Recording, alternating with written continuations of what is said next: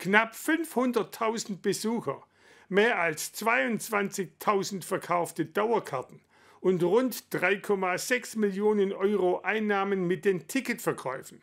Die Gartenschau Balingen war aus Sicht von der Stadtverwaltung und Eigenbetrieb ein voller Erfolg. Während der Rückbau jetzt im vollen Gange ist, haben die Beteiligten ein Fazit gezogen und gleichzeitig einen Blick nach vorn gewagt. Denn vieles, was mit der Gartenschau neu geschaffen wurde, soll den Balingern und Besuchern erhalten bleiben. Eine Gartenschau, das sind nicht nur Blumen. Eine Gartenschau bedeutet auch, dass sich in der Stadt etwas verändert hat. Neue Ausblicke, neue Verkehrswege, wie hier der Parkufersteg und natürlich auch neue Grünanlagen, neue Freizeitmöglichkeiten zum Erholen, aber auch neue Spielplätze für Kinder oder Sportanlagen für Jugendliche. Ja, unsere Daueranlagen bleiben alle.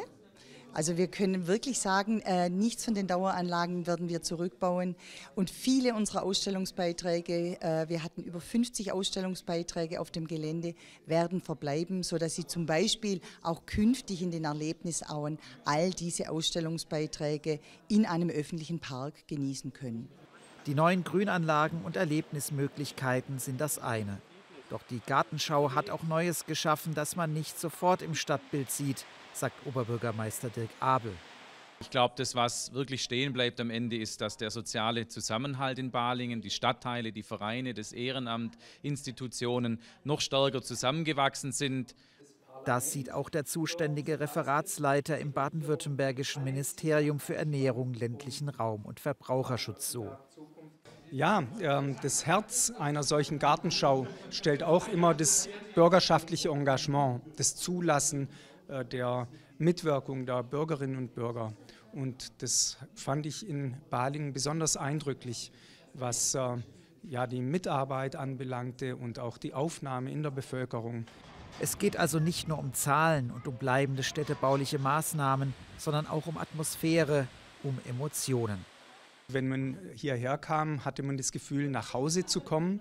Es war alles sehr liebevoll und auch äh, für eine Gartenschau sehr eindrücklich gestaltet. Jetzt ist die Gartenschau Geschichte und Oberbürgermeister Abel spricht sicherlich vielen Balingern aus der Seele, als er seinen Wehmut äußert. Ich habe es auch daran gemerkt, ich war auf Rayonfahrt in unserer Partnerstadt. Wir sind über die Autobahn, die A81, zurückgekommen vorgestern. Und man sieht einfach die großen Schilder an den Autobahnausfahrten in Rottweil und Empfingen, die auf die Gartenschau hinweisen, sind weg.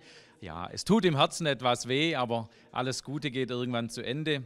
So schön wie auf diesen Bildern sieht es hier nicht mehr aus, denn derzeit sind die Arbeiter mit dem Rückbau beschäftigt und das Gartenschaugelände wird bald wieder der Öffentlichkeit zur Verfügung stehen. Wir werden jetzt bis Mitte Oktober die ersten Brücken wieder offen haben in Balingen, bis Ende Oktober dann alle Brücken geöffnet haben, auch den Aktivpark, wo ja die jungen Menschen beim Jugendhaus sehr viel Zeit während der Gartenschau verbracht haben. Auch der wird Mitte Oktober wieder offen sein. Im kommenden Jahr öffnet dann die Landesgartenschau in Wangen im Allgäu.